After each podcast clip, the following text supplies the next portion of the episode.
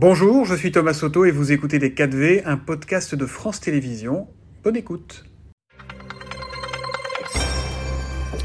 Bonjour Marine Tournelier, bienvenue dans les 4V. Alors, euh, on a appris hier soir qu'une attaque avait euh, touché Jérusalem-Est, une attaque euh, par une fusillade qui a fait sept victimes quelques heures après une frappe dans la bande de Gaza de la part des forces israéliennes. Comment éviter une escalade?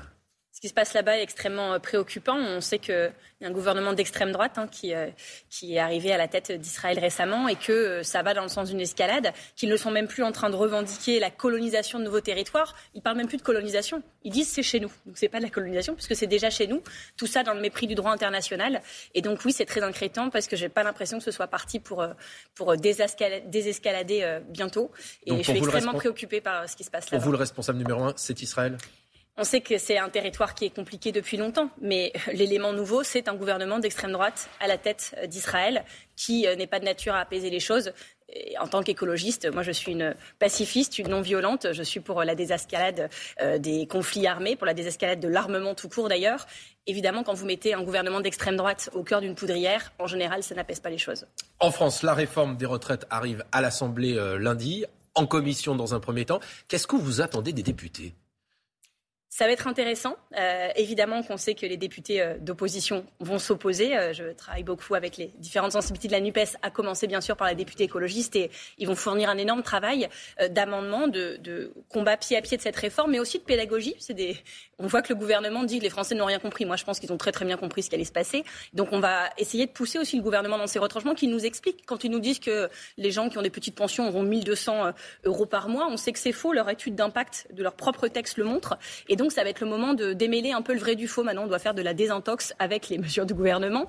Euh, mais euh, aussi, ce qui va être intéressant, c'est de voir à quel point la majorité tient ou ne tient pas euh, face à cette réforme. Il y a déjà quelques voix qui s'élèvent dans les rangs de la majorité pour dire que peut-être c'était pas le bon moment, que peut-être c'est pas la bonne manière de faire. Et je pense que cette majorité, ça peut être très très long pour elle aussi, l'examen de ce texte. Est-ce que vous soutenez les élus qui ont décidé de fermer leur mairie mardi prochain en signe de solidarité avec les manifestants contre cette réforme des retraites? Le ministre du Travail, Olivier Dussopt, estime, je cite, que cela pose un problème moral, politique et de neutralité. Il devrait d'ailleurs se demander pourquoi des maires en arrivent là, euh, en réalité, puisque c'est ce qui va se passer euh, quand il y aura des coupures d'électricité ou des mises en gratuité d'électricité, quand il y aura des mouvements sociaux durs.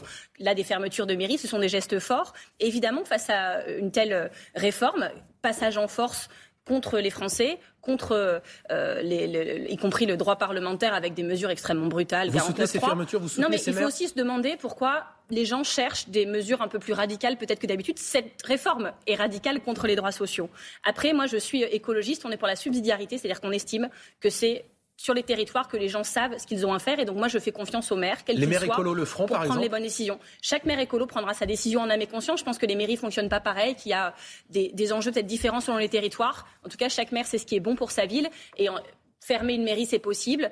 Euh, annuler des réceptions officielles ce jour-là, faire un fonctionnement euh, différent. Il y a plein, il y a toute une un échantillon de mesures différentes qui sont possibles. Et ma confiance va aux maires écologistes et pas que pour prendre les bonnes décisions sur leur territoire. Chacun combattra la réforme avec les armes qu'il a à sa disposition euh, localement. Des mobilisations, y compris pendant les vacances euh, de février, euh, comme le demande la CGT. Vous êtes pour, vous êtes contre? Et oui, on va se mobiliser. Hein, on peut nous demander de chanter moins fort dans les manifestations, de rester chez nous tranquillement. On veut combattre cette réforme et peut-être que quatre semaines intenses de mobilisation valent mieux que 30 ans de recul de droits sociaux. Alors une coupure d'électricité notamment a, touché la semaine dernière la permanence euh, d'une députée de la majorité euh, dans le Lot. Est-ce que toutes les méthodes sont admissibles pour contester cette réforme, y compris celles qui sont illégales? J'ai vu aussi qu'il y avait euh, des, membres de la CGT qui mettaient en gratuité aussi des, villes entières et notamment des quartiers populaires. Donc chacun va faire ce qu'il pense juste dans, dans ce moment. Il y a une limite ou pas? Évidemment qu'il y a des limites. Quelle est la limite Moi, en tant qu'écologiste, je suis pour la non-violence. C'est ça ma limite. Non-violence envers les personnes, non-violence envers les, les, les, objets matériels. On ne dégrade pas, on ne détruit pas inutilement. Mais euh, je pense que les syndicalistes savent ce qu'ils ont à faire. Ils ont une grande expérience de mouvement social. Et pour qu'un mouvement social fonctionne, bah, on sait qu'il y a aussi une, intensité, ça monte crescendo. Et que, en fait, la désescalade est aussi entre les mains du gouvernement. Ils ont une chose intelligente à faire, c'est de retirer cette réforme. On voit qu'il y a plein de sujets en France et dans le monde qui sont un peu plus urgents en réalité que cette réforme. Alors Marine Tondelier, il y a quelques jours, vous en étiez vertement prise aux milliardaires et vous aviez évoqué notamment le cas de Bernard Arnault. On a des chiffres records qui ont été publiés par cette entreprise depuis 80 milliards d'euros de ventes l'an dernier, 14 milliards d'euros de bénéfices. Est-ce que vous vous réjouissez du succès de cette entreprise française? Bah, je ne vais pas euh, me fâcher quand les Français euh, font des bénéfices et quand les entreprises françaises marchent. Moi, mon problème, c'est le partage des richesses.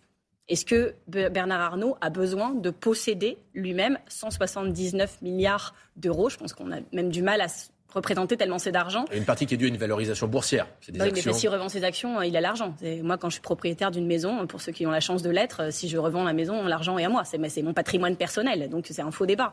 Euh, ce qui est sûr, c'est que si quelqu'un avait gagné le 11 novembre 1918, le jour de l'armistice, le gros lot au loto, 2 millions d'euros, et qu'il avait regagné tous les jours depuis, c'est-à-dire 37 000 fois, il n'aurait même pas la moitié de la fortune de Bernard Arnault. Donc oui, j'ai un sujet quand 80% des milliardaires français sont des héritiers. J'ai un sujet quand deux tiers des dividendes distribués en France vont à 0,1% des familles françaises. Donc vous On a un vrai problème de je veux une France sans milliardaires. Oui, parce que je pense qu'avec 999 millions, euh, il, irait très bien. il n'y a pas besoin d'être aussi riche. Vous vous interrogiez sur euh, le, à quoi servaient les, milliardaires. L'entreprise, évidemment, a publié euh, certains chiffres. 2 milliards et demi d'euros d'impôts payés sur les sociétés en France l'an dernier. 15 000 personnes recrutées en 2002, en 2022. Pardon, est-ce que ça ne sert pas aussi à ça des milliardaires? Vous savez qu'on a calculé qu'à chaque milliard, nouveau milliard engrangé par Bernard Arnault depuis le début de la crise sanitaire, il avait créé 100 emplois un milliard sans emploi, c'est pas un très bon rendement. Et je pense que l'argent qui est investi dans les TPE, PME génère beaucoup plus d'emplois pour la France. Et puis, euh, par ailleurs, sur les impôts, on peut aussi dire les impôts qu'il n'a pas payés. Il n'a pas payé euh, l'ISF. Il y a eu beaucoup d'allègements euh, sur les impôts de production, d'ailleurs, qui font aujourd'hui qu'on doit faire cette réforme des retraites. 20 milliards d'allègements par, par, an hein, offerts par le gouvernement à ces entreprises. Donc oui, on peut parler des impôts qu'il a payés, mais aussi des impôts qu'il n'a pas payés, et surtout du coût social de sa fortune. Il a un super yacht qui émet en CO2 en un mois ce qu'un Français moyen émet en 625 ans. En tout Donc cas, oui, il a un impact euh, aussi environnemental. Il vous a en quelque sorte répondu, hein, puisqu'il estime que ceux qui, comme vous, le critiquent, je cite, sont des personnes qui ne connaissent pas bien le sujet dont il parle, à savoir l'économie. Bah, moi, je pense qu'il ne connaît pas bien euh, l'environnement, par exemple, et l'écologie. Et en fait, euh, je pense que dans ce pays, à chaque fois qu'on qu'on explique quelque chose, qu'on met un sujet à la table, on nous explique qu'on comprend rien. C'est vrai sur la réforme des retraites, c'est vrai sur le, partage des richesses. Je pense souvent qu'on met sur la table, surtout qu'on met sur la table des sujets qui dérangent. Et que, euh, oui, moi, je veux bien qu'on débatte des retraites, mais je vois pas pourquoi ce serait plus logique d'enlever 5% d'APL aux plus précaires dans ce pays, ce que le gouvernement a fait, de faire travailler tout le monde deux ans de plus, ce qu'ils sont en train de nous proposer, et pas de remettre en question le fait que certains soient non pas riches, non pas très très très riches, mais ultra riches à un point qui dépasse l'entendement, qui, qui, qui dépasse la décence surtout. Ça devient indécent à un moment, euh, ces, niveaux de richesse dans le monde dans lequel on vit. Cette semaine a été marquée aussi sur le plan international par euh, euh, l'acceptation des Allemands de livrer des chars léopards, que les pays qui possèdent des chars léopards puissent les livrer à l'Ukraine. Mhm. Est-ce que la France doit livrer des chars Leclerc et livrer, par exemple, aussi amener des, des rafales, c'est la demande du président Zelensky, des missiles longue portée. Qu'est-ce que vous en pensez? Alors, c'est pas les mêmes chars, les, chars euh, Léopard et les chars euh, Leclerc. Nous avons des chars Leclerc. C'est difficile de savoir combien exactement. je pense qu'on en a un peu plus de 200, mais ils sont pas tous opérationnels. Apparemment, il y a des commandes. Il y en a une cinquantaine qui sont en cours de rénovation. Euh, il y a des débats que j'entends. Hein. Premièrement, est-ce que ça ne va pas causer une escalade du conflit? Mais l'escalade aujourd'hui en Ukraine est russe. Et, si on veut une désescalade, il faut aussi arrêter l'escalade russe.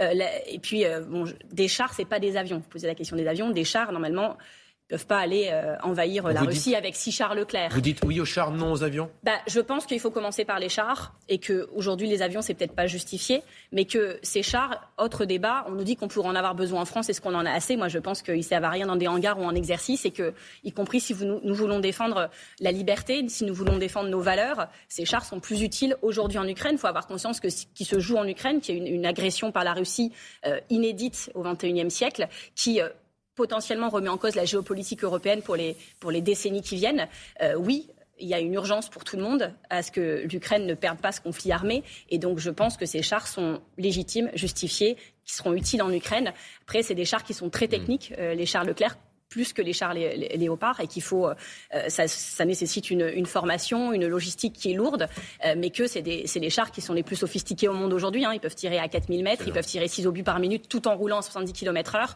Ça peut faire une différence sur le terrain, mais euh, ça dépend du nombre et de la manière dont on arrivera à s'en servir sur place. Marine Tondelier, vous faites partie de ceux qui s'alarment des conséquences de la loi séparatisme. On sait que les associations doivent notamment signer un contrat d'engagement républicain pour toucher des subventions. Pourquoi Qu'est-ce qui vous inquiète là-dedans? Où est le problème? C'est une loi qui été présentée comme un outil pour lutter contre le djihadisme. Aujourd'hui, la mesure que vous citez, ce contrat d'engagement républicain que toutes les associations de France doivent signer, n'est à ma connaissance utilisé que contre des associations écologistes. C'est-à-dire bah, C'est-à-dire que des associations écologistes sont convoquées par le préfet ou qu'on leur euh, supprime des subventions en les suspectant d'éventuellement mettre en place des actions de désobéissance civile.